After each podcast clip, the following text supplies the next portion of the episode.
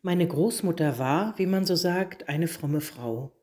Jeden Sonntag stieg sie auf ihr altes braunes Fahrrad und fuhr die zwei Kilometer zur Kirche ins Nachbardorf. Nie versäumte sie einen Gottesdienst. Auch Schnee oder Regen hielten sie nicht ab. Einmal im Monat lud sie all ihre Freundinnen ein zur Frauenhilfsstunde. Dann roch das ganze Haus nach Kaffee und in einer schönen Kristallschale standen Schokoladenkekse auf dem Tisch. Langsam füllte sich ihr Zimmer mit den vielen Besucherinnen, die nach guter Seife dufteten und von denen die ein oder andere mir eine Tafel Schokolade zusteckte. Jeden Mittag und jeden Abend sprach meine Großmutter das Tischgebet.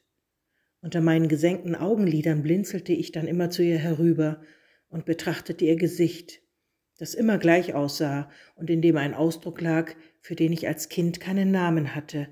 Demut, würde ich heute sagen. Bei Gewitter war sie es, die, wenn das Donnern immer näher kam und grelle Blitze unsere Zimmer für Sekunden in helles Licht tauchten, uns Kinder weckte, uns Strümpfe und Pullover überzog und uns mitnahm in das Wohnzimmer, wo der Rest der Familie bereits versammelt war. Dort saßen wir dann bei Kerzenschein und warteten. Großmutter sprach mit gefalteten Händen stille Gebete, und manchmal schliefen wir in ihren Armen ein, unsere Angst war darin gut aufgehoben. Das Zimmer meiner Großmutter war ein Reich voller Schätze. Die Farben und Gerüche darin kann ich mir mühelos in mein Gedächtnis rufen, auch die Muster der Tischdecke weiß ich noch zu beschreiben. Am Tisch saß ich morgens schon und schaute Großmutter beim Kämmen zu. Das Kämmen war etwas, dem größte Aufmerksamkeit zukam. Die weißen Haare wurden sorgsam geflochten und zu einem festen Dutt zusammengedreht, ein Dutt, der den ganzen Tag nicht verrutschte. An den Wänden hatte Großmutter Bilder. Eines zeigte ihren Mann, er hieß August. Auf diesem Foto saß er an einer festlich gedeckten Tafel, in der Hand eine Zigarre und schaute freundlich in die Kamera. Doch es gab noch andere Bilder. Eines war das Bild einer steinernen Jesus-Skulptur, die in irgendeinem Park stand. Jesus hatte langes Haar und einen sanften Blick. Er trug ein langes Gewand wie ein Kleid, was ich damals befremdlich fand für einen Mann. Und dann hing da noch ein kleines braunes Holzrähmchen mit einem Spruch aus der Bibel. Das geknickte Rohr wird er nicht zerbrechen, den glimmenden Docht wird er nicht auslöschen. Ein merkwürdiger Satz, wie ich fand als Kind. Was war gemeint? Von wem war da die Rede? Ich habe das meine Großmutter nie gefragt. Inzwischen sind so viele Jahre schon vergangen. Meine Großmutter ist lange schon gestorben. Nur manche alte Tasse, manch schön bestickte Decke, aber auch bestimmte Gerüche rufen mir ihr Gesicht in Erinnerung. Ich weiß, dass der Satz aus der Bibel aus dem Buch Jesaja stammt.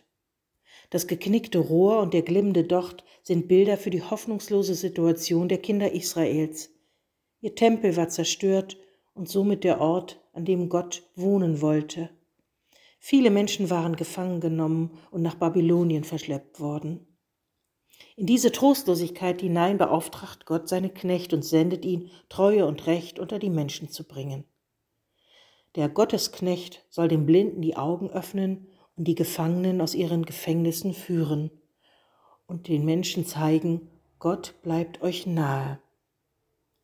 Bis heute hat dieser Text immer, wenn ich ihn lese, mit dem Leben der Frau zu tun, die meine Großmutter war, und jedes Mal versuche ich ihn auch mit ihren Augen zu lesen ein geknicktes Rohr, das nicht zerbricht. Einmal eingeknickt, ist es doch schon wie abgeschnitten von der Wurzel. Zwangsläufig wird es vertrocknen. Der glimmende Docht wird nicht verlöschen. Wie lange glimmt denn noch das kleine Fünklein, nachdem wir es ausgepustet haben? Wie hat wohl meine Großmutter die Bilder vom Rohr und vom Docht verstanden?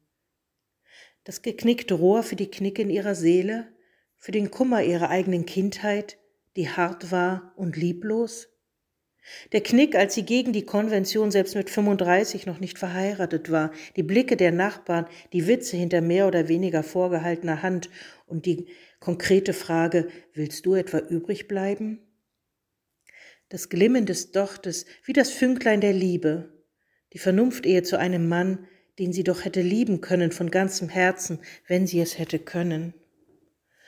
Und dann die Kriegs- und Nachkriegszeit, diese verfluchte Armut, selbst das wenige, was sie noch vergraben hatte vor der Flucht, war verloren.